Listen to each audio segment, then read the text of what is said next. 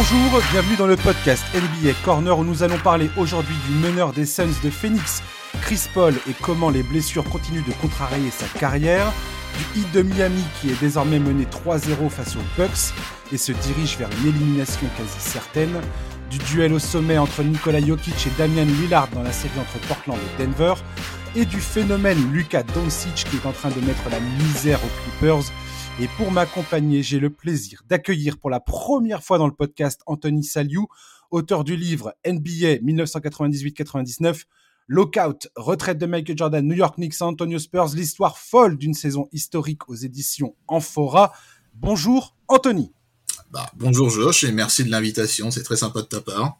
Ravi d'être bah, là. Écoute, ça, eh, ça faisait un moment qu'on en parlait toi et moi. Ah oui, oui, euh, on, a, en a discuté euh, assez souvent depuis, depuis même, je crois, l'année dernière. Et puis, ben, finalement, ben, tu vois, l'occasion, l'occasion est arrivée. Ben voilà. Et te voilà parmi nous pour nous parler en plus d'une belle actualité de ton livre. Euh, donc sur cette saison du lockout, dont je me souviens très, très particulièrement. Voilà, euh, parce que c'est une saison. Alors, toi, tu dis saison historique, mais à vivre, personnellement, pour moi, c'était un enfer. On venait de terminer le deuxième three-peat de Jordan et des Bulls avec ce shoot iconique dans le Game 6 face au Jazz de Malone et Stockton. Et euh, voilà que la NBA se retrouve à l'arrêt. Ça a duré pendant des mois.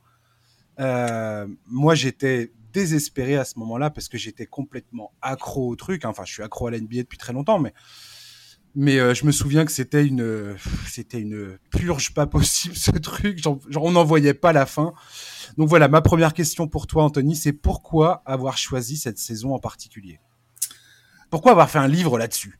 Alors, bah déjà, je, déjà, je vais te répondre par rapport au terme historique. Euh, historique, c'est pas forcément dans le dans le sens positif. c'est euh, du, bah, du, fait justement qu'il y a eu cette cette fameuse grève qui a complètement bouleversé le, le paysage euh, du, du, sport en général, de toute façon. Et pour le pour le pour la, saison 99, pourquoi je l'ai choisi? Ben, J'avais envie d'un petit peu de, de, de changer, euh, de pas être dans le dans le même registre que d'habitude, c'est-à-dire par exemple, tu vois, faire une une, saison euh, sur les Bulls ou autre, c'était un petit peu trop facile.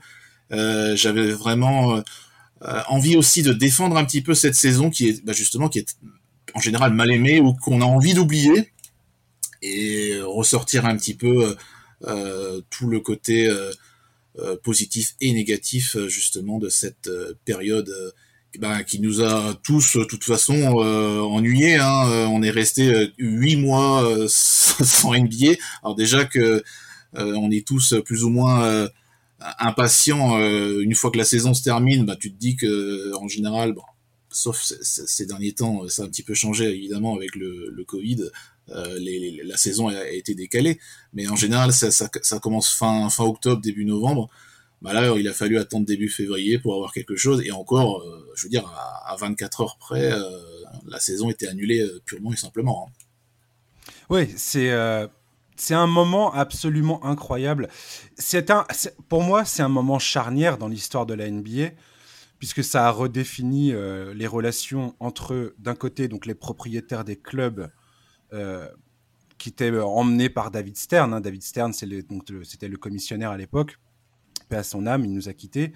Euh, et le syndicat des joueurs, qui ont donc dû renégocier un petit peu les accords en raison de, bah, du, des contrats qui avaient lieu à l'époque. Et aujourd'hui, le paysage NBA qu'on connaît aujourd'hui, avec les contrats, les durées, euh, qu'est-ce qui, comment les rookies arrivent, euh, quel genre de, de, de, bah, de contrats ils ont en arrivant dans la ligue, la limitation de l'âge, enfin, tout ça découle quelque part de ça. Et du lockout aussi qu'il y a eu ensuite euh, en 2011-2012, c'est ça. Hein c'est ça, Il y a eu un deuxième lockout après. Mais c'est vrai que cette histoire-là avait largement bah, influencer le, le ce qu'on a, ce qu'on a vécu les 20, les 20, les 20 années qu'on suivit, quoi. C'est ça, c'est ça. Et puis, euh, ça, ça assombrit euh, l'image, l'image de la NBA. Et euh, nous, nous, on avait une image, justement, on avait ce, ce côté fan un petit peu naïf, aveugle, aveugle, où, où les joueurs, c'était, bah, les joueurs, c'est des superstars, c'est limite des, des, des demi-dieux, tu vois. Et le, le fait que ça parte comme ça dans, en vrille avec une grève où les joueurs se plaignaient de ne pas avoir assez d'argent, que les propriétaires de leur côté disaient justement bah, vous en avez assez, nous, nous on en veut encore plus. Mmh. Euh, tout ça, ça nous a affecté et puis euh, je, je, je, sais que énormément de, de, de fans à ce moment-là ont, ont, on va dire, le, paysage de, la NBA justement parce que euh, ça a été euh, non seulement la grève et le départ de Michael Jordan, justement cette retraite-là qui a été le, coup de couteau, euh, vraiment le, le coup de grâce. Euh, tu, tu, perds le, tu perds le visage de la ligue, ah tu perds l'icône euh, absolue de, de, la NBA. C'est ça. Euh, là où, par exemple, tu, Magic Johnson et Larry Bird, quand ils ont pris leur retraite, bah, tu avais le successeur, tu avais Michael Jordan. Donc là, là-dessus, il n'y avait aucun souci. Quand Michael Jordan part définitivement, enfin, on va pas parler de son retour à Washington, mais part, de, de, Chicago en 99, au niveau du, de l'héritage, il y a personne. Alors, tu as, oui, tu as euh, éventuellement euh, au niveau du potentiel, tu as, tu as Kobe, euh, ouais, bah, Shaq. Ouais, enfin encore Shaq, c'est voilà, c'est un, un, un, loser encore pendant pendant pendant cette période. ah ouais, et, euh, il, va vite, il va vite redresser la barre. dès l'année suivante, et dès, dès Phil Jackson, c'est ça. Ouais, ouais. Voilà. Mais mais euh, voilà, l'héritage de, de, Michael Jordan a été très très compliqué. La NBA a eu quand même pas mal de, mal à s'en remettre hein, de cette période-là. Oui, tout à fait. C'est-à-dire que effectivement, tu, as tout à fait raison dans le sens où euh, tu termines euh, le deuxième, euh, le, deuxième three-peat des Bulls de, Jordan, et derrière, tu as un lockout où, comme tu l'as dit, les joueurs se plaignent, enfin, certains joueurs du, moins se plaignent, et on découvre justement ce, ce, rapport de force entre les propriétaires et les joueurs, et on découvre également que les joueurs qui se plaignent, de dire ah oui moi je peux plus payer mes factures tout ça. Je me souviens de Kenny Anderson qui s'était plaint dans la presse et tout le monde était allé à dire mais mon dieu mais qu'est-ce que tu racontes? Parce que le mec il disait ah je suis obligé de vendre une de mes huit une de mes huit voitures de luxe euh, je peux plus payer les je peux plus payer les factures et ainsi de suite. Ça, ouais, ouais. Et, et, en fait, ils ont de, enfin, certains joueurs ont donné une image déplorable euh, de, des joueurs aux fans en fait. Et, et les fans, on, on, on a remarqué que bah, certains se, se, se, tournaient le dos aux, joueurs en disant mais de quoi vous vous plaignez en fait? Ah, C'est ça, euh, ouais, ouais. Et puis. Et, je crois que la différence entre les, les, finales 98 et les finales 99, on va en parler un peu après, mais euh, la différence est colossale. Je crois qu'ils perdent 40% de l'audience, un truc comme ça, entre les deux finales, en, en, en une année en fait. C'est L'impact a été monstrueux. Ah oui. Et, et la NBA a dû reconstruire derrière ça. Oui, oui, tout à fait. Et puis euh, bah, après, euh, c'est ça. la question de l'héritage de Michael Jordan, on en revient toujours là. C'est qui, euh, qui les fans vont-ils vraiment suivre à ce moment-là? Donc d'un côté, t'as les Lakers, t'as les Knicks, ça reste toujours les gros marchés, mais les playoffs en eux-mêmes, tu vois, il y a eu, y a eu des séries intéressantes, mais on avait, on avait peur d'avoir Indiana Utah en finale. Alors là question, euh, question audience, là, je crois la NBA, ils, ils, avaient, ils avaient les boules, quoi. Ils, ils, espéraient ne jamais avoir ça parce que là, les audiences auraient vraiment été catastrophiques. Euh, Après, oui, euh, les audiences en, en, elles-mêmes n'ont pas été, euh, n'ont pas été franchement terribles. Ça a mis euh, plusieurs années, de toute façon, à, à, à, rehausser. Hein. Il a fallu un petit peu justement que que les Lakers enchaînent justement leur, leur repeat les, les, années suivantes pour que il y a, on va dire, un regain d'intérêt pour la NBA. Mais jusque-là, euh, euh, à part justement cette histoire euh, de New York qui a été sensationnelle et qui a redonné un petit peu de sens à, cette saison tronquée, on on a vraiment vécu une période triste à quelques rares exceptions, euh, c'était vraiment, euh, c'était vraiment catastrophique et, beaucoup de personnes ont arrêté carrément la NBA euh, à cause de ça. À ce, moment-là, Dans les grandes lignes, Anthony, quels sont les sujets principaux que tu traites dans ton livre? Si tu devais donner une sorte de sommaire, on va dire, à nos, aux auditeurs du podcast, de, quelles sont les grandes étapes de ton livre? Comment tu l'as découpé Alors, bah, je l'ai découpé. je présente déjà le lockout de la manière la plus simple possible pour que, on va dire, tout le monde arrive à, lire ça avec plaisir et sans, sans contrainte. ensuite, j'enchaîne, on va dire, sur, sur toutes les équipes NBA. Donc, le parcours, les transferts euh, un petit peu comme un guide NBA à l'ancienne, un almanach américaine où euh, on fait un résumé mm. de, tout ce qui s'est passé euh, équipe par équipe, division par division, bien classé. Et puis après, eh ben, on enchaîne sur la grosse partie, c'est les playoffs. Et les playoffs, donc c'est alors série après série aussi, tous les matchs. et c'est commenté, on va dire, d'une comme si c'était en direct. J'ai pris un petit peu le risque de faire de faire ça parce que euh, bah, ça, donne un côté un petit peu euh, vivant. Alors évidemment, je l'ai pas, j'ai fait exprès de ne pas euh, de ne pas l'écrire de manière répétitive pour que, hmm. pour que la personne reste quand même active au niveau de sa lecture. Donc j'enchaîne tout ce qui est anecdotes, citations, les, les, actions des les actions des matchs, énormément d'informations d'un coup. Donc là, euh, au niveau euh, information, vous allez être noyer. Hein. Il y a énormément de choses. Euh, et ensuite, après les, les, les playoffs, ben, là, c'est les, témoignages on de, de, beaucoup de personnes, d'une dizaine de personnes qui ont participé à, cet ouvrage. Euh, donc... as quelques beaux invités dans ton livre là. Ouais. Il y, a des, noms, il y a des noms marquants quand même là. Ah bah il y a, y a Georges Eddy, il y a Zavé il y a Jacques Monclar, euh, il y a Fred Lemayou, hein, qui était euh, le chef, le rédacteur chef de, Mondial Basket, hein, historique. Mhm. Euh, et puis il y a beaucoup de. Il y a Julien Muller qui est. Ah oui, oui, il y a Julien Muller. Ah, Julien Muller. Euh, c'est carrément le préface, lui. Hein. Lui, là. Ah ouais. ouais, ouais. Ah ouais. Et puis bah, plusieurs plusieurs intervenants de qualité de, de, Twitter qui ont qui ont vécu toute cette période. Et puis comme j'ai pas je leur ai pas précisé de faire un on va dire, un, sujet en particulier, je leur dis, écoutez, je vous dis, c'est juste la période du lockout, vous me faites un texte, vous faites ce que vous voulez.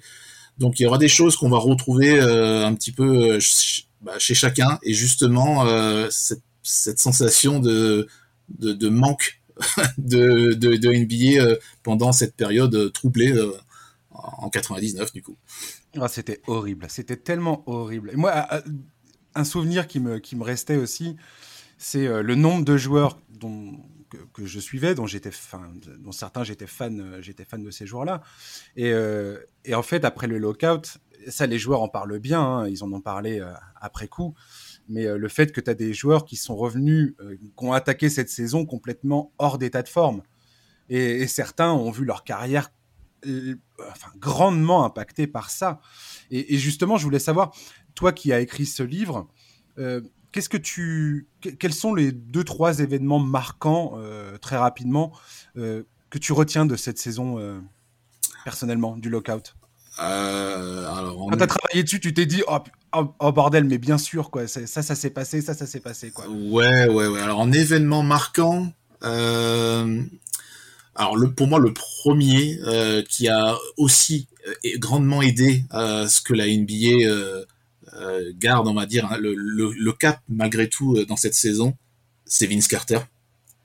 Euh, Vince Carter, quand il débarque, bon, nous, malheureusement en France, on a eu un seul match sur Canal à l'époque.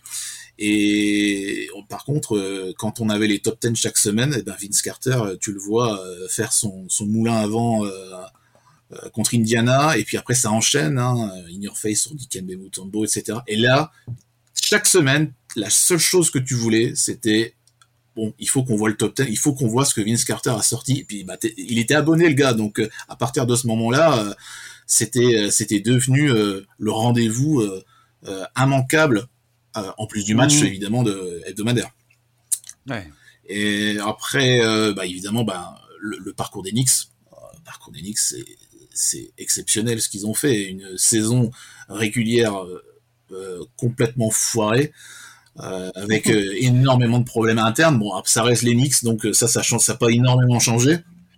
Non, non, puis il fallait, fallait inclure Marcus Camby qui avait été, qui était venu dans l'échange de Charles Oakley qui était parti à Toronto. Oui. Et Latrell Sprewell qui était venu dans un échange John Starks qui, était un des, un des fans favorites du, du, du Garden, hein, du Madison Square Garden, qui est échangé pour Sprewell, donc euh, qui part euh, Starks, il part aux Warriors, Sprewell qui arrive au Knicks.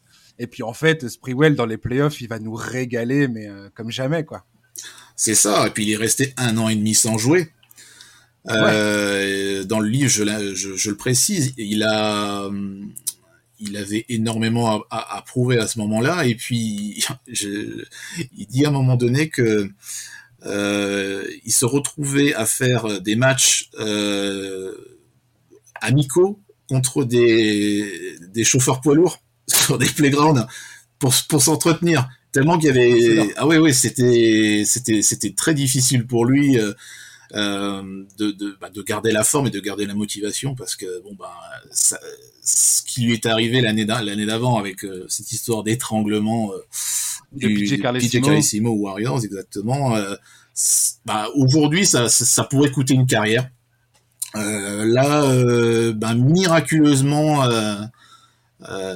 il a réussi à relancer sa carrière et de, mm. de belle manière. C'était pas le Sprewell des Warriors, hein, je, je, tiens quand même à le préciser, Sprewell aux Warriors c'est beaucoup plus explosif, mais il était peut-être un petit peu plus malin, un petit peu plus, le QI basket était un petit peu plus élevé, et puis bon, après, attention, euh, les coéquipiers de New York, c'était autre chose que ce qu'il avait à Golden State, hein, donc, euh, c'est sûr. Voilà.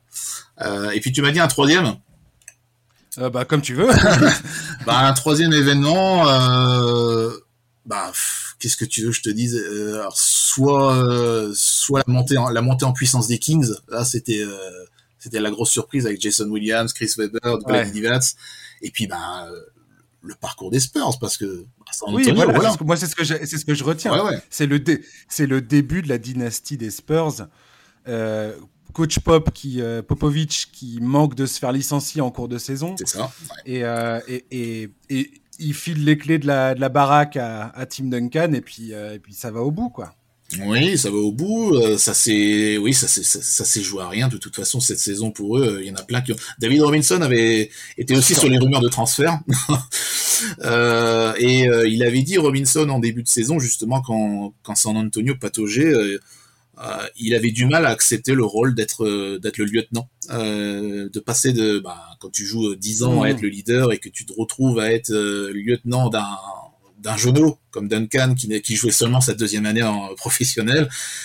Il a eu un petit peu de mal à l'accepter, mais bon après Robinson, ça reste quand même quelqu'un de humble. Il a il a vu euh, de toute façon que vis-à-vis -vis de sa propre forme qui était vraiment limite à ce moment-là et euh, quand il a vu ce que Duncan pouvait euh, apporter bah, il a dit bah écoute euh, si si le succès de l'équipe passe par passe par là je, je me sacrifie et on va on va donner les clés au, au grand quoi. Alors il sort quand ton livre? Quand est-ce qu'on peut le l'avoir? Il est déjà en précommande je crois. Ouais il est en précommande et il est il sort exactement le 10 juin. Le 10 juin ouais. ok la veille de l'euro. La veille de l'euro Et ben voilà. Et ben écoute, on va, on, on, on va lire ça avec beaucoup d'attention. Moi, j'ai hâte de découvrir ce que tu nous as, ce que tu nous as préparé. Et, euh, et voilà. Et c'est vrai que cette saison est tellement, euh, est tellement incroyable euh, pour plein, plein, plein de raisons que voilà. Je, Je conseille aux auditeurs de, de prendre, de, de, enfin, de, d'acheter ce livre, qui, qui, qui, à mon avis, en vaut la peine. On va parler des playoffs, Anthony? Ouais. Et on va parler de Chris Paul. On va parler des Suns contre les Lakers. Alors les Suns, n'étaient pas favoris dans leur duel face aux Lakers, hein, malgré le, fait qu'ils soient deuxième de la conférence Ouest. Euh, alors, ils, commençaient cette série face à une équipe de Los Angeles en manque de rythme en raison des blessures de LeBron James et Anthony Davis pendant la saison. Eux, ils étaient en pleine bourre avec cette deuxième place à l'Ouest. Et malheureusement, dès le premier match, Chris Paul s'est blessé à l'épaule. Et puis voilà, bah on voit bien, pas besoin d'être kiné ou ostéopathe pour comprendre qu'il est en souffrance sur le terrain. On voit bien que bah, il a mal, qu'il ne peut pas faire ce qu'il fait d'habitude. Il fait pas les, mêmes pénétrations, il fait pas les mêmes tirs sur, son, sur le côté droit de la raquette, là son petit tir à mi-distance en, en fadeaway. Et puis bah c'est dommage, c'est dommage parce que voilà la, défense des Lakers, meilleure défense de la ligue cette saison, bah, ils sont en train de cibler Devin Booker et de freiner un peu tout le monde. Et Chris Paul peut pas faire, peut pas impacter le jeu comme il, comme il le sait le faire. Et les voilà menés 2-1 face aux Lakers. Et Chris Paul, bah, c'est un gros, gros historique, toujours euh, avec les blessures, notamment en playoff. On se souvient tous de cette blessure en 2018 en, en, finale de conférence face à Golden State. Il a été également blessé en 2015 avec les Clippers. Euh, également en 2016, il se fracture la main. Bref, c'est la guigne Chris Paul en playoff. C'est la poisse.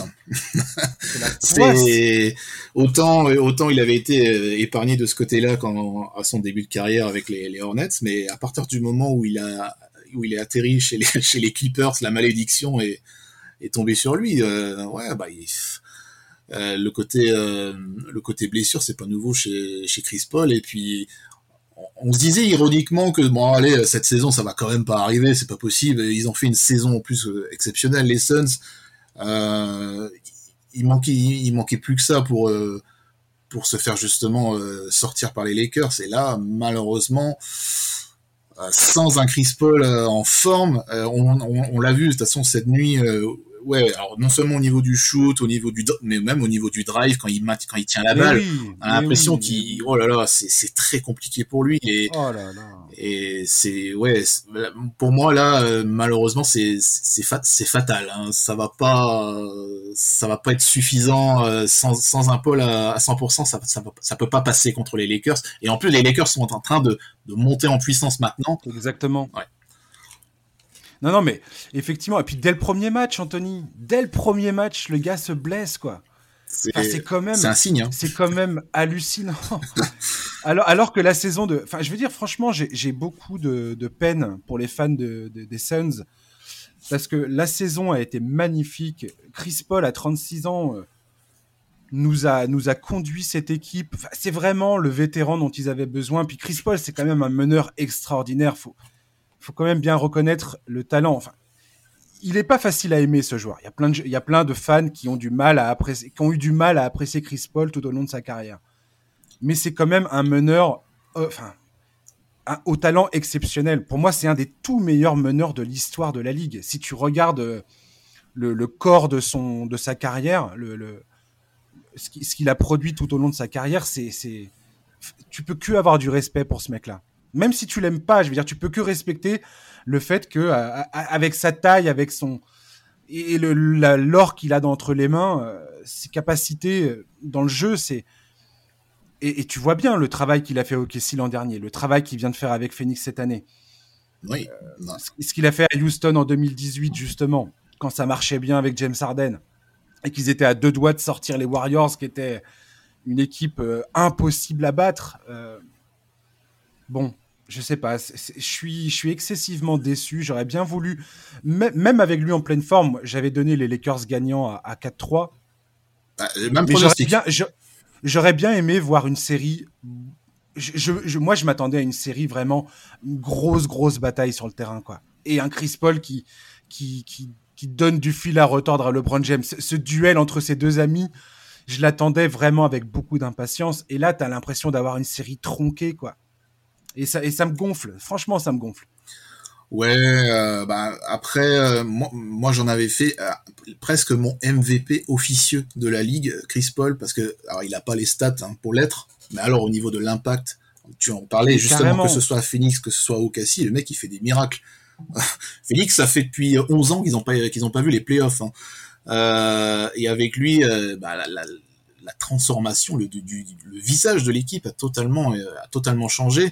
Euh, on le voit, euh, rien que Devin Booker, il a.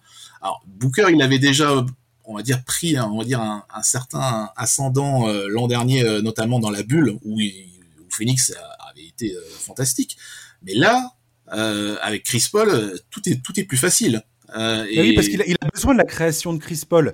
En fait, c'était génial parce que Devin Booker pouvait enfin jouer sans ballon. Il pouvait alterner, en fait. Ça, donnait une, une, arme supplémentaire à Phoenix.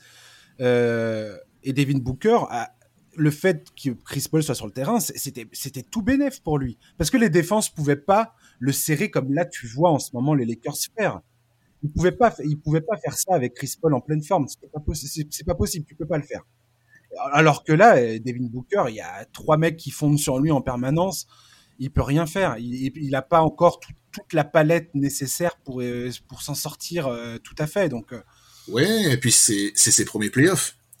exactement, exactement. Puis face aux Lakers, donc face aux Lakers. Et puis ben, ce soir, on, enfin cette nuit, pardon, on l'a vu extrêmement frustré, hein, que ce soit dans la dans la réussite. Il a eu, on lui a, on lui a fait siffler aussi des, des fautes, bon, un petit peu, un petit peu euh, faciles. Ça reste les Lakers, hein, l'arbitrage est toujours un petit peu avantageux euh, euh, sur cette franchise. Ça, ça, date pas d'aujourd'hui, hein, ça a toujours été comme ça. Et... Je partageais ta vie, mais je n'irai pas plus loin dans la, dans la, dans la conversation. petit petit euh, coucou à, aux Sacramento Kings. euh, mais ouais, non, mais Booker alors et on, on, on l'a vu euh, dans la dernière minute quand il a fait sa, sa faute flagrante. Euh, mm -hmm. Ça, c'est synonyme de la, de la frustration de de toute la soirée. Euh, il, il, il en pouvait plus. Euh, le match était, il était fini de toute façon, et il s'est dit, euh, l'autre là, Schroeder, il est en train de, de m'emmerder devant. Je, il, va encore essayer de marquer. Euh, voilà, le match est fini. Moi, j'accepte pas ça. Et puis au final, bah, il a mis à terre. Euh, c'est une, c'est une faute, c'est vrai, qui a, qui, a, fait un petit peu, qui a fait un petit peu jaser. Hein. Mais euh, après, moi, je la trouve pas spécialement beaucoup, enfin, très dangereuse euh, pas plus dangereuse que ce que j'ai pu voir auparavant. Ouais. Euh, c'est un peu la nouvelle NBA aussi, tu vois. Ouais, ouais, c'est le côté, euh, oui, euh, bon. on protège les joueurs. De, hein. de, de, tout de suite tuer toute, toute velléité de, de tension, de d'escalade ou je sais pas quoi. Enfin voilà, aujourd'hui c'est quand même. Ah bah ça c'était les, les, les, fautes normales euh, dans les années 90. Là t'avais même pas de faute oui, flagrante, c'était normal. Ça, passé. Après c'est voilà dans l'histoire de la NBA après il s'est passé des choses qui font que aujourd'hui la NBA ne laisse plus rien passer. Et si tu regardes l'histoire de, de, de, de, ces 20 dernières années, euh, je, je, pense notamment euh, au Malice at the Palace avec Ron Artest bon, tu comprends pourquoi la NBA a décidé de mettre un frein total à tout ça, quoi. C'est hors de question que ça parte en sucette comme ça, ça a pu le faire. Alors ça tue. Moi, ce que je regrette, c'est que ça tue euh, les émotions. Et le basket, si tu joues, si t'as déjà, si as déjà joué au basket dans ta vie, tu sais très bien que le basket c'est un joueur où l'émotion, enfin, émotionnellement, si t'es engagé dans, es engagé dans le truc. Tu peux pas, tu peux pas faire fi des émotions, c'est pas possible. Oui. moi, c'est ça que je regrette, mais, mais bon. Ouais, ouais, mais Booker, enfin, il est, il est jeune. Euh, c'est dit, enfin, on peut pas lui en vouloir. Euh, non. Euh, et puis, bah, jusqu'à présent, il avait été assez, enfin, il a fait, il fait plutôt une bonne série, excepté cette nuit. Et, et puis, bah, faut, faut parler d'un autre joueur qui, quand même, qui, qui fait quand même un, un énorme taf euh, depuis le début de, de cette série. C'est. Vas-y, dis-moi. Ayton. Mais oui, mais bien sûr, j'allais en parler. J'allais en parler, Anthony. Ah. Ayton. Franchement, j'avais un gros doute. Pour moi, Ayton, c'est typiquement le mec qui euh, allait, allait, allait capoter euh, face à, aux intérieurs des Lakers. Ouais. Et ben, et ben, et ben, quelle magnifique surprise ce DeAndre Ayton. Magnifique surprise. Heureusement qu'il est là. Hein. Heureusement parce que. Génial, ah ouais. génial. Je suis tellement content de m'être trompé sur. Franchement, moi, je le sentais très très mal, et je suis ravi de le voir, mais euh, incroyable incroyable, Ayton. Ouais, mais c'est ce qui est ce qui fait ce qui fait plaisir surtout bah tu vois à, des gars comme nous, c'est que c'est un intérieur à l'ancienne. Alors, quand je dis intérieur à l'ancienne, attention euh, euh, je vais pas non plus aller euh, au, au, niveau des, grands des grands pivots des années 90, mais c'est quelqu'un qui, qui n'hésite pas à aller dans la raquette, qui s'écarte pas énormément, euh, qui, qui joue bah, qui joue physique, qui joue au cercle et ça, ça, ça, ça change. C'est l'un des rares joueurs encore qui, qui fait ça, euh, surtout vu son âge, parce que bon, bah, il est tout jeune aussi. Donc euh, le, le, le, duo Ayton Booker, euh, ça l'avenir, à condition évidemment aussi d'avoir le, le, le, meneur qui suit derrière, parce que Chris Paul, il, Chris Paul, il est pas éternel. Donc euh, ça va, on, on verra ce que ça va donner, mais. Non, non, mais Ayton, une vraie lueur d'espoir pour les fans des Suns, pour le coup, parce que tu le vois sur le terrain, moi, j'avais, en fait, ce dont j'avais peur concernant Ayton, c'est de le c'est de le voir perdu un peu sur le terrain, tu vois. Ouais. Avec, avec l'intensité des playoffs, avec euh, un mec comme Anthony Davis, Marc Gasol en face de lui, j'avais peur de le voir un peu dépassé et, euh, et ne sachant pas quoi faire, euh, où se placer, comment, et, être perdu, notamment sur les couvertures défensives, tout ça. Alors, il y a des choses, il y a des choses à redire, hein, bien évidemment. Je veux dire, le mec, tu peux pas lui en vouloir, et ça fait deux ans qu'il est dans la ligue, tout, tout va bien, euh, c'est normal. Mais je trouve qu'il a une espèce de, il a une appli, il s'applique, tu vois. Ouais. Il a une application dans, dans le jeu et tu sens qu'il arrive à, à vrai, enfin, son niveau de concentration est admirable pour pour l'expérience qu'il a, pour ses premières particip, enfin pour sa première participation en playoff. Je trouve ça ex extrêmement encourageant. Franchement, chapeau. Je suis très impressionné par euh, par ce qu'il produit sur le terrain. Ouais. Je m'y attendais pas. Ouais, et puis en plus, tu te dis qu'avec la, la diminution de, de Chris Paul, peut-être que son impact allait être euh, totalement réduit. Exactement. Et puis bah, finalement, Exactement. euh, ça change rien. Il est, il est au taquet. Hein. Non, il s'impose. Il cherche en tout cas à, à être, euh, à peser sur le jeu, et je trouve ça, euh, ouais, très impressionné, vraiment. Ouais. Et par contre, euh, alors autant lui, il s'en sort. Euh, Cameron Payne, il a fait un, euh, il a fait un très très bon match en remplaçant Le de- game 2. Bah, Ouais, même, ouais. même, même cette nuit, il a été, il a été, Oui, oui, il a été très correct. Hein, bah, Ah non, non, mais il on va dire qu'il tient la baraque de manière respectable pendant que pendant la que Chris Paul euh, souffre le martyr, mais euh, par contre les autres joueurs autour euh, cette nuit ça a été euh, compliqué. Hein. Crowder, euh, euh, comment il s'appelle Ah, le Johnson, je sais plus comment il s'appelle, Cameron Johnson, qui, a, qui envoyé qui a envoyé des parpaings là cette nuit. Ouais, autour de Ayton, c'était assez assez vide quand même et, Ah oui, mais et Mais c'est là, c'est- c'est c'est ce que je disais tout à l'heure. C'est là où Chris, le Chris Paul, c'est leur maître à jouer.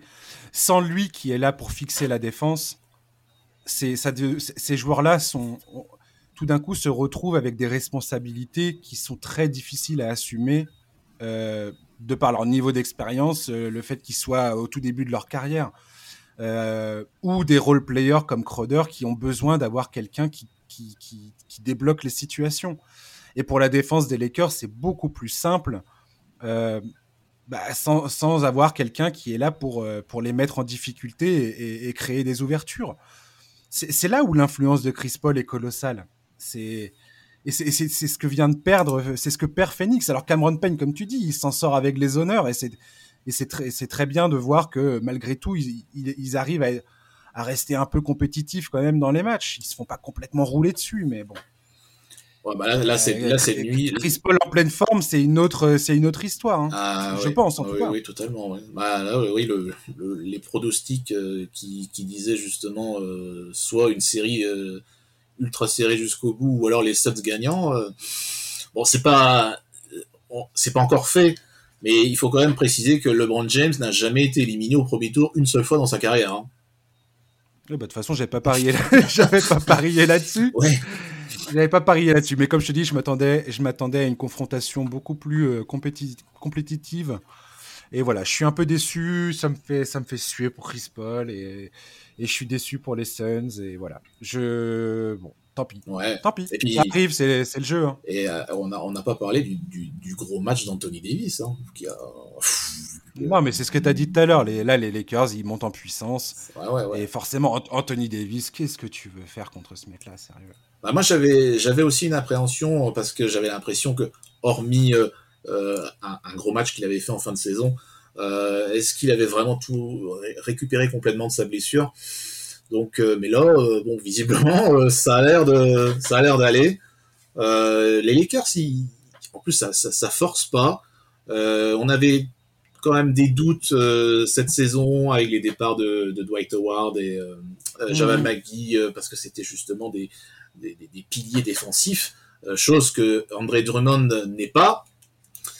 Euh, Ouais. Et bah ouais ouais. Puis Marc Gasol, bah, Marc Gasol, il, on- il a il, il a le poids de l'âge. Hein. Là, ça, il commence vraiment à décliner. Ça fait deux ans au moins, deux trois ans même. C'est sûr. Mais il a une intelligence de jeu, Marc Gasol, qui est quand même admirable. C'est ça. Je suis désolé, mais le, le IQ de ce mec-là, mais laisse tomber. quoi. Ah oui oui. oui. C'est juste euh, waouh. C'est juste waouh. Et Schroeder, Schroeder, il a été magnifique. Tu, parce que tu parles de, de, de et de Dwight Howard, il y avait aussi le départ de Rondo et Schroeder. Tu vois bien dans le game 2, il fait une première mi-temps absolument exemplaire. tu voyais bien d'ailleurs LeBron James très intelligemment lui donner la balle et, lui laisser prendre ses responsabilités parce qu'il savait très bien que Schroeder était dans une bonne dynamique. C'est ça aussi la force de LeBron James, c'est de savoir exactement. Ouais. Il a une compréhension du jeu, une. C'est juste.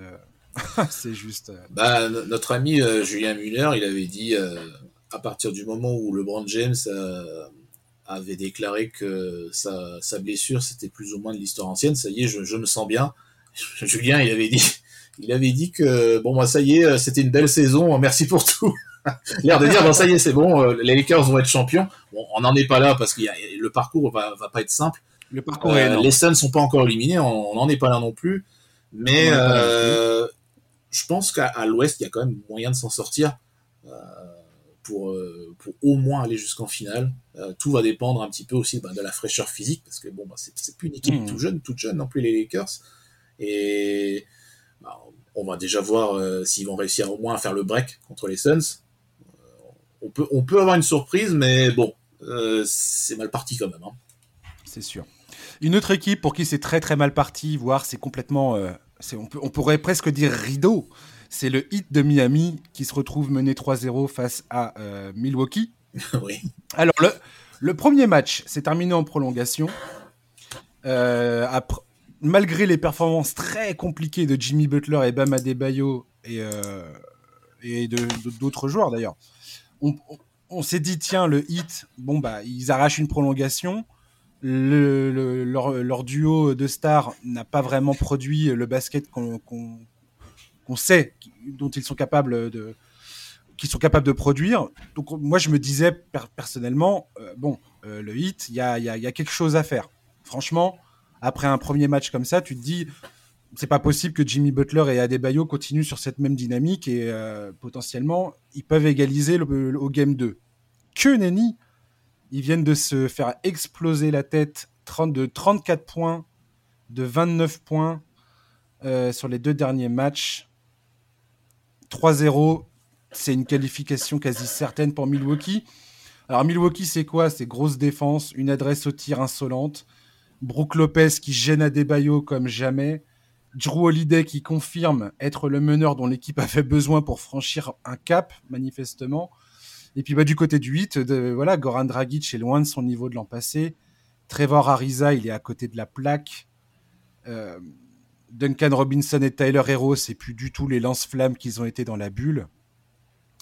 Et puis bah, Jimmy Butler et Bama Adebayo, ben, ça ça fonctionne pas, quoi. Ils y, ils arrivent pas. Donc, euh, est-ce que qu'est-ce que tu qu'est-ce que as à me dire sur cette série? Tu t'attendais à ça? Ah, non, absolument pas. non, moi c'est une série que je voyais aller aussi euh, peut-être jusqu'au game 7. Euh, vraiment quelque chose de, serré. Euh, par rapport à la, saison dernière, quand ils se sont rencontrés, ben, Miami avait créé une énorme surprise. Quand même, sortir 4-1 les Bucks, c'était extrêmement sévère. Personne, personne ne s'attendait à ça. Après, tu as eu la blessure de Yanis en, plein milieu de la série, mais bon, la, série était déjà pliée. De toute façon, c'était mort. C'est ça.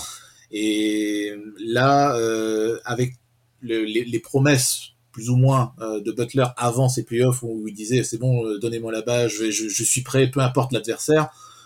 Bah là, Miami était dans une bonne dynamique à l'entame des playoffs. C'est exactement ce que tu veux. Ils étaient plutôt, plutôt en forme et ils arrivaient en, en pleine bourde pour, pour attaquer cette série, quoi. Bah oui, oui, oui, mais bah, Butler, là, euh, il, craque, là. Hein, euh, son, premier match, bon, son premier match, je, reconnais, il a mis le, panier pour aller au, en, prolong, euh, en prolongation, mais sinon, il, a, il avait complètement raté la cible tout le, long, tout le long de la soirée. Donc, à partir du, du, gamin, tu te dis, allez, ça y est, il va, il va rehausser, rehausser son niveau, on va, on va voir le Jimmy Butler de l'an dernier. Bah, rien du tout. Bien sûr. Et dans le, match 3, eh ben, on pensait éventuellement qu'il allait le faire, non plus. Euh, donc là, c'est sûr que sans, sans un Butler euh, qui tourne à 30-35 points euh, limite dans, dans, dans, un match, ils ont aucune chance, surtout que le, bah, justement, tu l'as, tu l'as mentionné, Tyler Hero, Duncan Robinson qui avait sorti des perfs ahurissantes l'an dernier, et bah, là, il s'écroule totalement. Mais Tyler Hero, c'est pas, c'est pas que les playoffs. Hein. Globalement, cette saison, on l'a vu, les fans, que ce soit les fans de Miami, que ce soit en France, aux États-Unis, ils étaient limite en train de dire bah, Tyler Hero, si vous voulez le trader, allez-y, hein, parce que là, on le reconnaît plus. Hein. Il, a plus fait, il a plus fait de couverture de magazines et de, et de stories sur, euh, sur Instagram que, que, montrer le bout de son nez dans les matchs. Quoi. oui, oui, oui. oui. Hein et, ça, a commencé à lui monter à la tête un peu tout ça. Là, ouais, ouais c'est ça. après, euh, y a eu, ils ont eu aussi une période un petit peu, euh, comment dire, bah, de, de, pas de chance pendant la saison. Bon, c'est pas les seuls. Les oui, bien sûr. Bien sûr. Le, le, protocole, etc. Il y en a eu, il y en a eu, mais là, euh, mener 3-0 et, se prendre deux raclés d'affilée, bah, même Butler, là, il a déclaré à la fin, euh, bon, il y croit, il y croit, il y croit plus. Hein, il peut dire ce qu'il veut, mais il y croit plus vraiment. c'est non, la série, la série, elle est terminée. Là, ils vont peut-être gagner le match 4, histoire de, une histoire de fierté et d'éviter de prendre un sweep, mais sinon. C'est pas possible. Non, Et puis de toute façon, ouais, tu l'as dit, Holiday, bah Holiday, tu vois aussi la grande différence avec Eric Bledsoe. Eric Bledsoe l'an dernier, ça, change. Rien à voir, rien à voir. Ah bah, c'est un des joueurs les plus sous-cotés de toute façon. Hein. Ça fait des années. Bien sûr, hein. mais mais, mais, mais, on pouvait se poser la question de savoir si vraiment ça allait transcender euh, les bugs ou pas. Et ben la réponse, on, dans cette série, en tout cas, on a l'impression qu'on a un bon bout, euh, on a un bon bout de la réponse, quoi. C'est ça. Et euh, même. Bah, il est d'un calme olympien sur le terrain. Il sait exactement quoi faire. Euh, sa défense est, parfaite. Il, sait pénétrer, il sait shooter, il sait tout faire. Franchement, c'est un meneur de, grande, grande qualité, Joe Holiday. C'est. Je sais pas ce que tu peux demander de plus. Euh, Excellent défenseur, en plus. Ouais, ouais, non, mais il n'y a, y a, rien acheté, en fait. Ah c'est ça. Il n'y a rien acheté et il débloque, il, débloque, il débloque énormément de choses pour tout le monde. Et c'est ce que tu enfin, c'est ce que attends de, ton meneur. Un meneur, c'est, c'est un poste tellement stratégique euh, au basket que si le mec il sait pas, il sait pas quoi faire euh, ou qui fait, qui fait n'importe quoi, euh, un saut tu voyais bien que c'était, que c'était pas possible. le fait qu'il sache pas tirer, oui, oui, oui. Qu'il, perdait ses moyens dans les moments chauds il était réputé bon défenseur, mais souvent il se faisait quand même. Euh, c'était pas, c'était pas, il était, il était pas présent dans les moments où il fallait l'être, alors que Drew Holiday, c'est, totalement l'inverse. Bah les, les Pelicans sont morts les doigts. Hein. ah ouais, ouais, je me doute bien. Ouais. ouais et, Après, ils ont récupéré des pics et tout ça. Enfin, ils ont eu un bon, une bonne contrepartie. Hein. Euh, tout le monde, d'ailleurs, disait euh, est-ce que, est-ce que les, est-ce que le, les Bucks n'ont pas payé trop cher Drew Holiday bon, bah, si ça te permet, euh, si permet d'aller loin, on, verra bien. Après, euh, là, ça sera potentiellement les Nets euh, en demi-finale. Et c'est là que le vrai test va commencer pour les Bucks.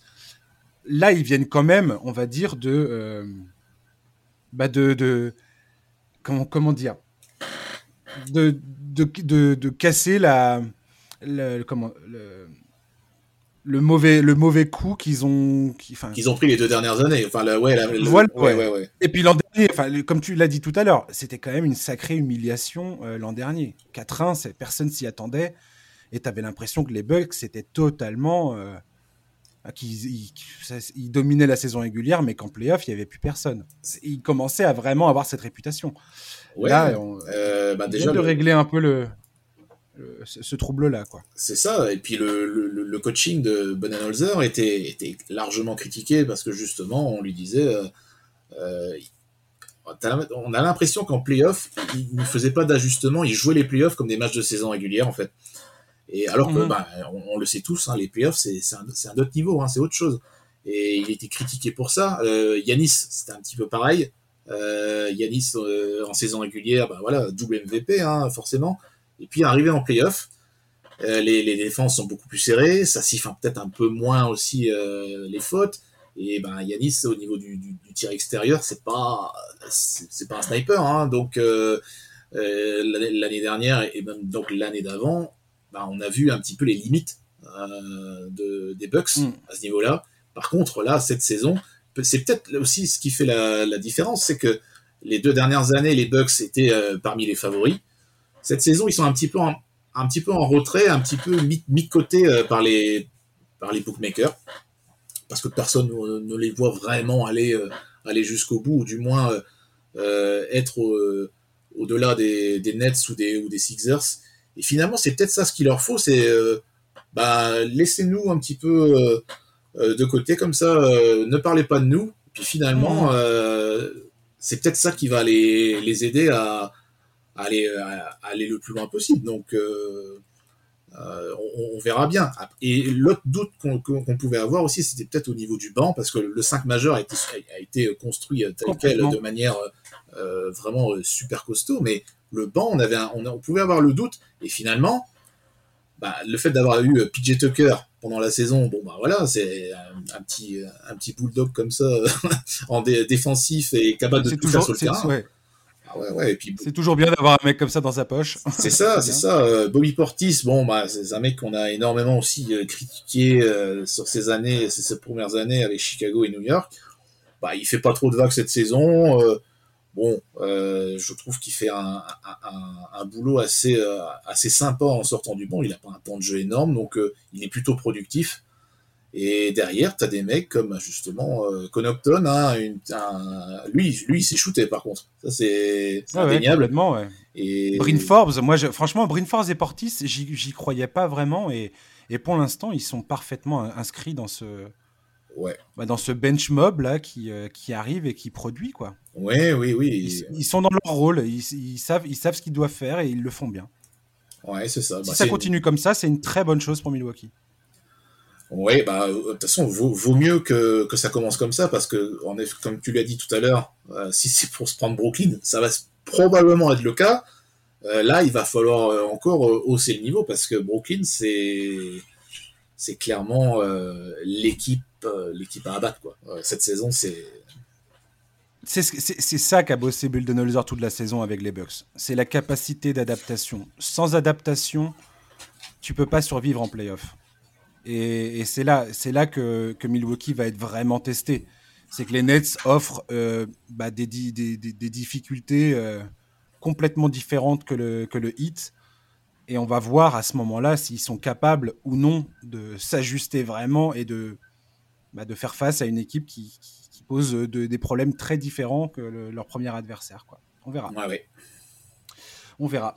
Euh, Denver-Portland. Denver-Portland. Denver vient de remporter son 3, enfin le, Game 3. Il mène désormais 2-1. Euh, on a un duel absolument.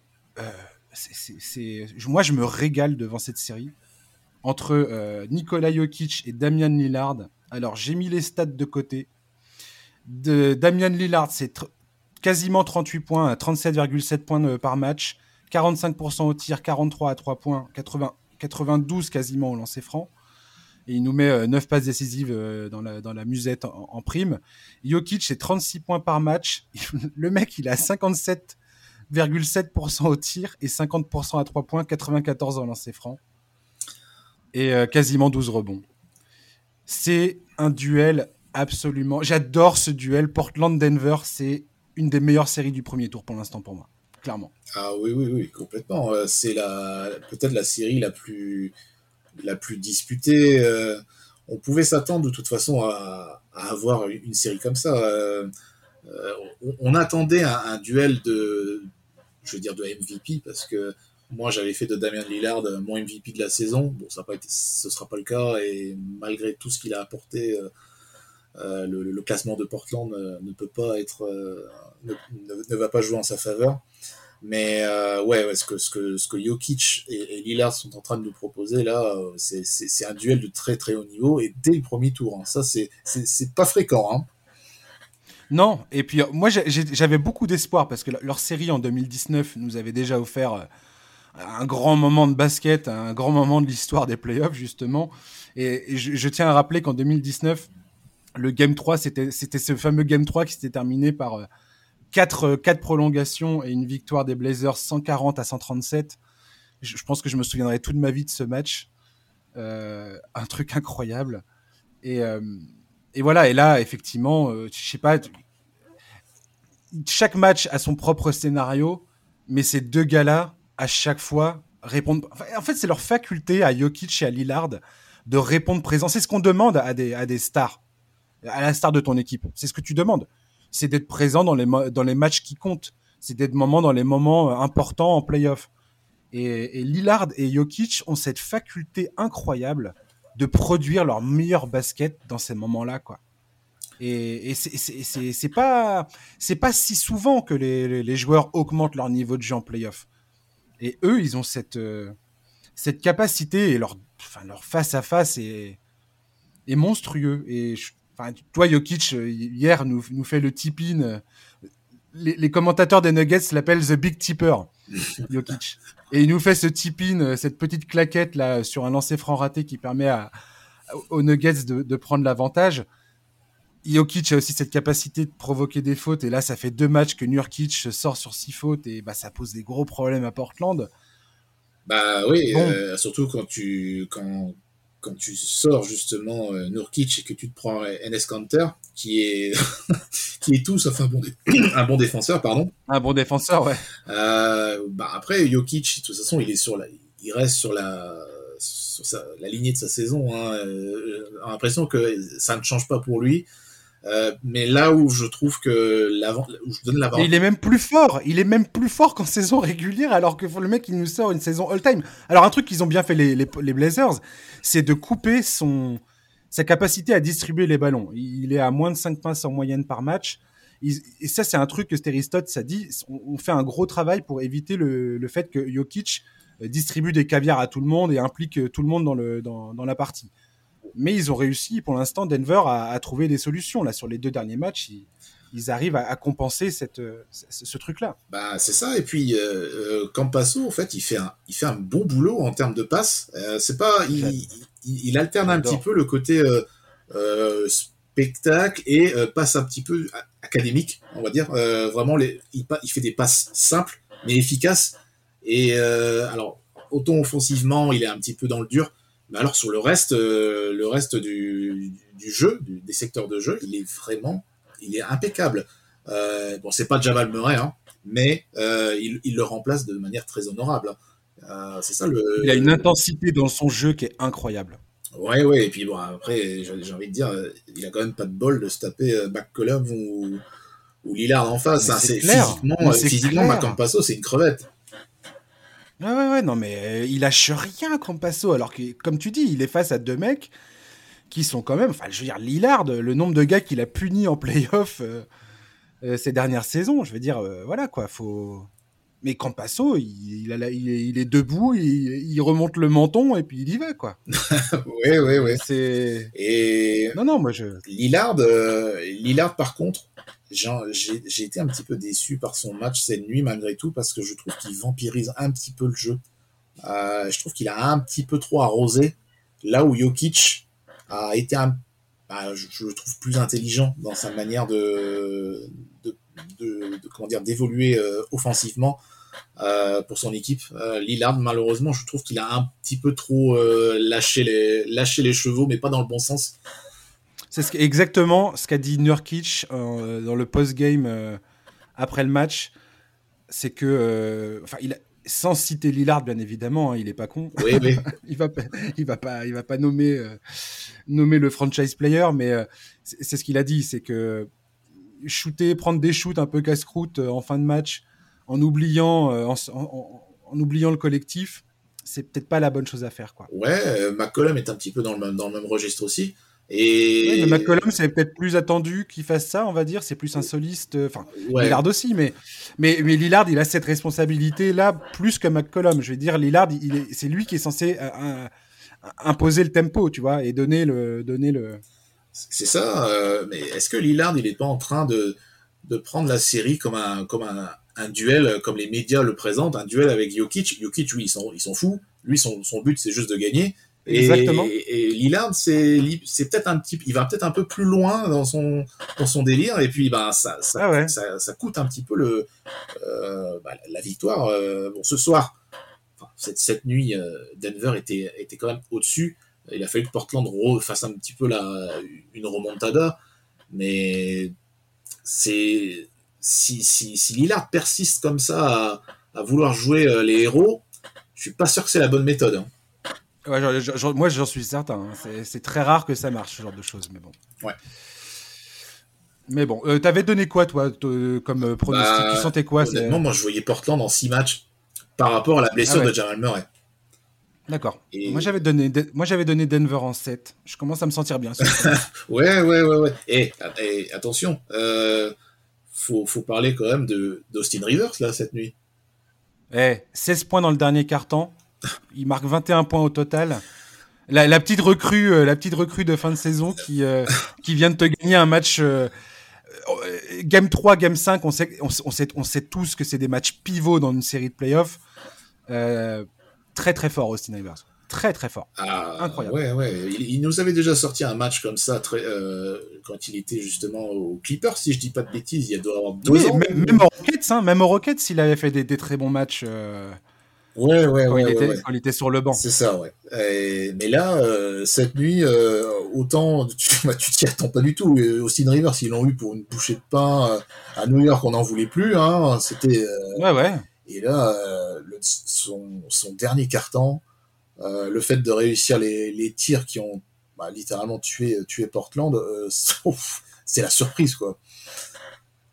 Ouais, non, mais je, je suis très content parce que euh, peut-être que tu le sais, peut-être que tu le sais pas, mais moi je suis, je suis fan de Nikola Jokic euh, à 200%.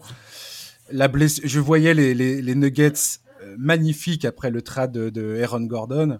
Ouais. Et c'est vrai que cette blessure de Jamal Murray m'a brisé le cœur, mon petit cœur qui saigne. Mais je savais pas trop à quoi m'attendre avec Austin Rivers je savais, je, l'ai, voilà, comme tu dis, je, l'ai déjà vu au, Clippers, j'ai déjà vu au Rockets, j'ai vu qu'il il a des capacités, tu vois. Il, c'est un joueur très imparfait, mais qui est capable de, de sortir de ce genre d'explosion offensive comme ça de temps en temps. Et, et, je suis content que ça soit passé hier soir. Franchement, j'étais comme un gamin devant mon écran et, et, ouais, aujourd'hui, je, j'aime, j'aime Austin Rivers. Je, je vais ah. me faire un t-shirt Austin, Austin Rivers qui va vivre quelques jours peut-être, mais. Ah ouais, mais peut-être que tu vas le brûler euh, dans, les jours qui viennent, s'il si, si, reprend son niveau d'avant. peut-être, je ne promets rien, mais là tout de suite, euh, voilà. La, culture de, l'instant, euh, j'assume totalement. Il n'y a pas de problème. Allez, on termine sur Luka Doncic, le cauchemar des Los Angeles Clippers. Le mec qui vient hanter les rêves de Paul George. Enfin, les rêves, les cauchemars de Paul George. Il est trop massif pour Patrick Beverley. Il est trop rapide pour, euh, pour Ivica Subac. Il est trop insaisissable pour Paul George. Luka Doncic est en train de nous faire un nouveau récital face aux Clippers qui ont perdu les deux premiers matchs de cette série à domicile. Ils doivent désormais se présenter sur le terrain des Mavericks. C'est, ça se joue cette nuit là, euh, vendredi, samedi, euh, pour tenter de rester en vie. On va dire que s'ils perdent ce soir, c'est mort. Euh, voilà, alors les Clippers, ils, ont un peu cherché la petite bête. Hein. Ils ont perdu leurs deux derniers matchs de la saison face à OKC qui était en train de tanker comme des cochons. Contre Houston également, très dur à faire de perdre contre Houston. Oui. Pour éviter les Lakers parce qu'ils voulaient pas, ils voulaient éviter de se retrouver éventuellement face, face aux Lakers. Voilà.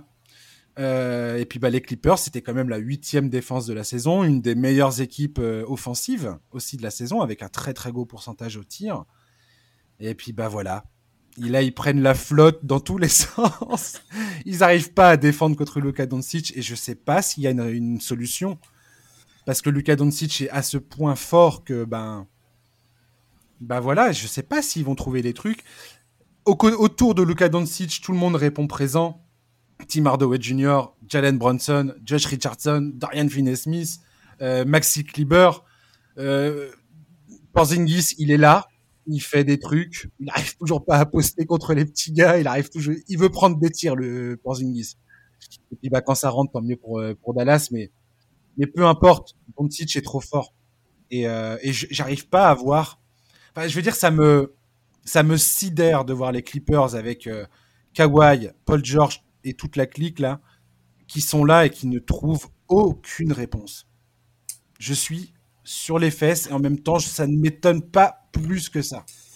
Bah ouais, ouais. Euh, bah, les, les, les, Clippers, de toute façon, euh, chaque année, euh, on se dit, ça y est, voilà, ils ont, ils ont, ils ont signé Kawhi, ils ont Paul George. Paul George, c'était un petit peu plus limite. on connaît le gaillard. Mais quand tu, quand tu as Kawhi dans ton, dans ton effectif, tu, tu te dis, ah, ça y est, ils vont peut-être enfin sortir de leur, de leur poisse légendaire depuis, euh, depuis euh, des générations. Bah, depuis toujours, c'est clair. Toi et moi, on connaît l'histoire des Clippers, je veux te dire. Bon, euh, voilà quoi. Ah, c'est incroyable. Et... Tu peux faire un roman sur les Clippers. Ah, bah, ça, peut être ton prochain, ça peut être ton prochain livre, Anthony. Bah, alors, je t'aurais bien dit oui, mais euh, il y a un Américain qui m'a qui, qui m'a devancé à ce niveau-là. Il, ah, existe un livre, un livre sur les Clippers que, que je conseille d'ailleurs, qui est excellent, euh, qui fait tout, tout l'historique euh, jusqu'à l'an dernier ou l'année d'avant, je sais plus, mais mhm. vraiment très très complet et puis bah, qui parle juste, bah, vraiment du, de, la, de la malédiction de cette ah franchise. ouais, bah franchement on pouvait on pouvait pas s'attendre à, une telle une telle déculottée. Euh, euh, euh, qui avait commencé la saison un petit peu qu'un cas avec des problèmes on vit qu'il avait peut-être des problèmes de poids enfin qui n'était pas dans sa forme habituelle bah, au fur et à mesure de la saison ça ça, ça a évolué et puis on avait quelques doutes un petit peu en fin de saison parce qu'ils ont alterné le, très bon et puis après euh, quelques défaites un petit peu stupides. Et là, euh, voir, enfin les voir gagner les deux premiers matchs à LA euh, avec un Doncic, il n'y a même pas de mots pour décrire pour le décrire. C'est incroyable. 35 points de moyenne, 9 passes décisives en moyenne, 8,5 rebonds en moyenne. et le mec, il te plante des, step back euh, dans la tronche de Kawhi, de Paul George, de qui tu veux, tu mets qui tu veux. Rien ni personne ne peut rien faire contre ce mec-là, quoi. Bah, c'est ça. Et puis si tu mets. Euh, Anthony, je répète, je répète, Anthony.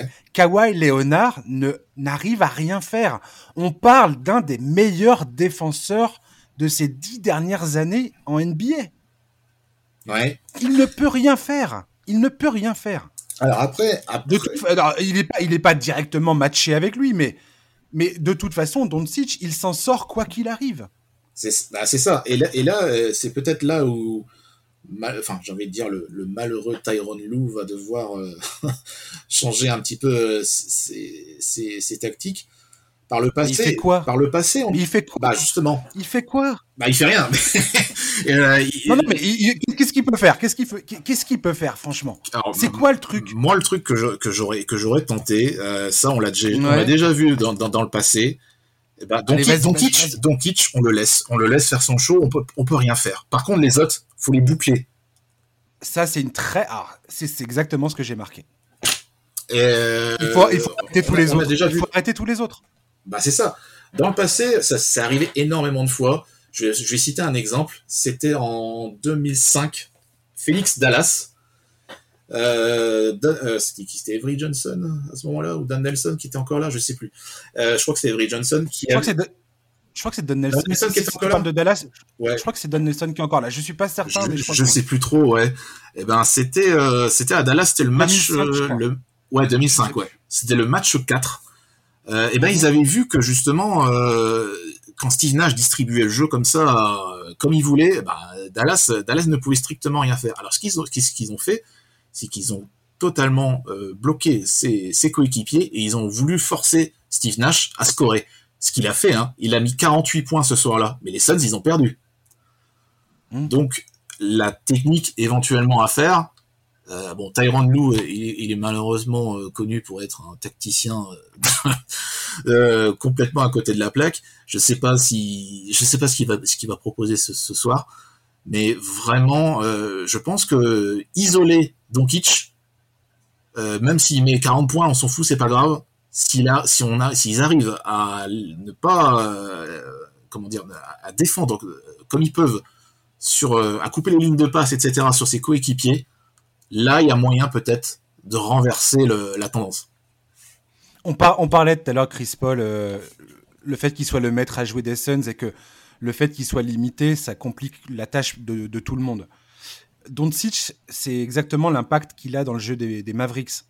C'est-à-dire que c'est un mec qui débloque tout. Si tu vois la défense des Clippers, comment ils réagissent à chaque, à chaque mouvement de Doncic, parce que Doncic les fait danser dans le pick and roll en permanence, et tu vois que toute la défense des Clippers, les yeux rivés sur ce mec-là. Ils sont tous là en train de se dire, mon Dieu, qu'est-ce qu'il va nous mettre dans la tête encore une fois? Et que bah, tout le monde réagit et que ça débloque euh, énormément de, situations. Alors après, les, rotations défensives des Clippers sont loin d'être euh, euh, d'être au niveau. Il y a beaucoup d'erreurs qui sont commises sur les rotations. Euh, sur les couvertures euh, en aide. Enfin, c'est il y, a beaucoup de problèmes qui apparaissent, mais c'est aussi créé par euh, l'attraction de Doncic, par sa, par la gravité, comme on dit, que, que Doncic applique sur la défense des Clippers. C'est ça. Et aujourd'hui, les, Mavericks tournent, enfin sur les deux premiers matchs, sont à 50% de réussite à trois points. Est-ce que est-ce qu'ils peuvent tenir ce pourcentage? Probablement pas, mais c'est un signe que aujourd'hui Doncic s'il a une possibilité d'attaquer, il attaque. Et que si la défense des Clippers surréagit à ce qu'il fait, eh ben, il passe. J'ai lu de, certains articles qui disent Ah, mais il faut faire des prises à deux sur Doncic. Mais qu'est-ce qui se passe si tu fais une prise à deux sur Doncic? Eh ben, il va, il, va trouver, il va trouver la passe parce que c'est un passeur de génie. Donc, il trouvera forcément le mec qui est ouvert. Doncic n'est pas un forceur. Ouais. C'est pas un truqueur. Il, va, il, va, il, sait très bien que s'il y a deux gars sur lui, il y a un gars qui est ouvert, euh, il y a un de ses coéquipiers qui est ouvert quelque part. Et il va le trouver, c'est évident. Regarde les passes qu'il fait sur les, sur les angles opposés, euh, enfin sur les côtés opposés quand il attaque, quand il attaque la défense. C'est juste, c'est juste magnifique. Bah, il est, Donc, euh, ouais, il est inarrêtable. Et puis, euh, les Clippers vont peut potentiellement jouer sans Sergi Ibaka qui n'arrive pas à se remettre de, son, de, sa, de sa blessure au dos là donc euh, qui, aurait, pu être un ajustement pour euh, pour Tyron Lu d'éviter de mettre Zubac qui, de toute façon pédale dans la choucroute euh, à chaque fois qu'il est sur le terrain face à Doncic. Ouais. Donc donc voilà. Donc, et, bah, offensivement offensivement les Clippers pédalent hein, dans la semoule. Hein. T'as Paul George et Kawhi, mais alors le reste, il y a, y a, personne. C'est une catastrophe. Si si c'est deux pas d'aide, ça, ça va pas aller. Hein. En plus, ouais, ouais, bien sûr. Et alors par contre, ouais, ce qui est dommage, c'est que, enfin dommage, euh, je suis pas un fan de Paul George, loin de là. Voilà, il a, il a toujours été, euh, toujours déclaré un petit peu être, euh, ouais, je, je, vais montrer ce que je vais faire en play-off, nanana. Euh, autant offensivement, ça va, il, il tient, mais j'ai envie de dire, hey, t'as as un mec qui est en face de toi, qui te met une, une, une raclée pas possible, essaye enfin fais ton possible, euh, montre un peu la fierté que tu peux défendre sur sur Doncic euh, bah, le, mieux possible. Euh, le, le, problème, c'est vrai que défendre sur Doncic avec les règles défensives de la NBA actuelle, c'est c'est se jeter dans la gueule du loup de toute façon parce que oui, tu, tu touches le mec, ta faute, enfin tu, tu, tu, peux tu peux tu peux que subir de toute façon ce qui ce qui va faire. Mais euh, ouais, il va, il va quand même falloir euh, sérieusement euh, bosser, euh, bosser sur le, le, le cas Doncic pour, pour, pour, pour, ne pas, enfin, pour éviter le coup de balai. Hein. De toute façon, la réponse, il faut qu'elle soit collective parce que dès que Doncic a la balle, a la balle dans, dans le demi, enfin, sur le demi-terrain, ils font des pick and roll pour à chaque fois soit, soit ramener Beverley, soit ramener Zubac, soit ramener un défenseur à la... qui va pas être capable de faire quoi que ce soit. Euh, et c'est ça le problème, c'est que Paul George et Kawhi, c'est pour ça d'ailleurs que Tyron Lu ne met pas forcément Kawhi en, opposition directe. C'est parce qu'il préfère garder Kawhi potentiellement en aide défensive. Mais euh, ça marche pas non plus parce que si tu regardes un petit peu les films des deux premiers matchs, tu vois que euh, Kawhi fait quand même. Euh, tu vois, on parlait, je parlais d'erreurs euh, sur les sur les sur les comment dire les sur les sur les couvertures défensives, euh, que ce soit en aide ou pour, euh, enfin, pour gérer la rotation. Voilà, pardon. J'ai mal à trouver mes mots aujourd'hui. Pour euh, gérer les rotations défensives. Et Kawhi, souvent, il est. Trop souvent, il est un peu perdu, quoi. Et le nombre de shoots que Tim Hardaway Jr. a eu, où il y avait quasiment personne sur lui, c'est pas possible, en fait. Ça, c'est inacceptable. Et c'est ce que tu disais tout à l'heure. Il faut que ces mecs-là, tu les arrêtes absolument. Tu peux pas les laisser te tuer, en fait. Bah ouais, ouais. Puis bah, Kawhi. Après, tu peux. Euh, bon, est-ce que tu t'attendais à ce que Maxi Kleber commence à planter 12 points au premier, premier carton dans le game 2 Non, non. Pas forcément, quoi. Non. non, non, et puis bah. Euh, je... Tim Hardaway Jr., c'est pareil, tu sais jamais trop à quoi t'attendre avec ce joueur-là, même s'il a fait une excellente fin de saison. Ouais. Euh, bon, c'est un mec un peu streaky, tu vois, il, il, fait des gros matchs et puis il va, il va te faire un 3 sur 11, euh, tu, sais, tu sais pas pourquoi. Ouais, et puis tu c'est là que tu vois quand même les limites du coaching. quoi. D'un côté, tu as, tu as Rick Carlisle qui, on, on le présente plus, ça, ça reste un, un, tacticien, lui, euh, c'est une ex extraordinaire. Ah oui, lui, lui ça, ça, a toujours, il a toujours été euh, euh sous-évalué pendant sa carrière de, de coaching.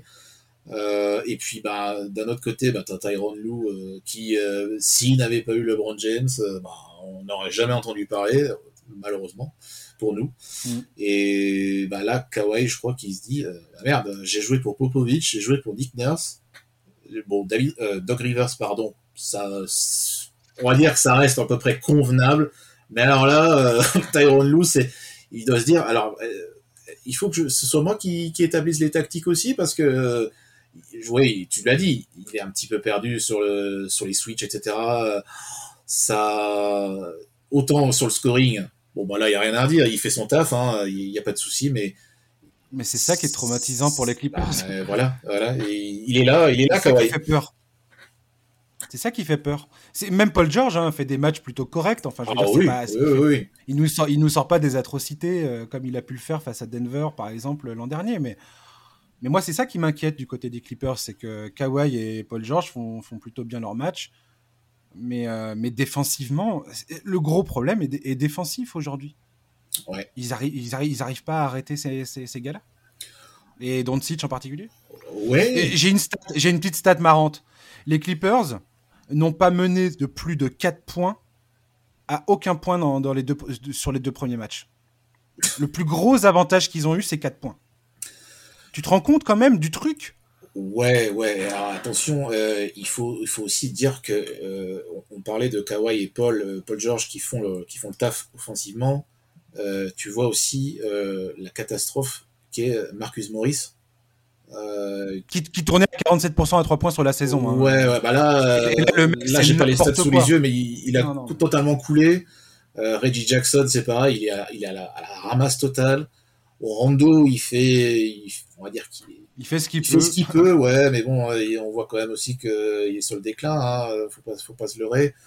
Oui, mais Rondo, il, si tu le mets dans le, dans, dans, dans le rôle qu'on lui, qui est le sien, il, il sera très bon. C'est juste que s'il doit trop en faire, et eh ben ça, ça marchera pas. Bah, c'est ça. Euh, honnêtement, euh, limite, je tenterais de le mettre même dans le 5 là, ce soir. Mmh. Euh, parce que Beverley, euh, c'est plus, euh, c'est pas ça. Mort. Ah, là, là, mmh. Lui qui se vantait d'être un, un, un défenseur d'élite, bon alors, euh, on peut pas dire que ce soit le cas. Hein. C'est violent. Ah ouais, ouais. Très violent. C'est très violent. On verra bien. Moi, moi j'ai donné, moi j'ai, j'ai donné, j'avais donné euh, dans le dernier podcast euh, ou l'avant-dernier, euh, je pensais que les Clippers allaient réussir à s'en sortir d'une courte tête. Ouais. Mais alors, mais alors là, non quoi.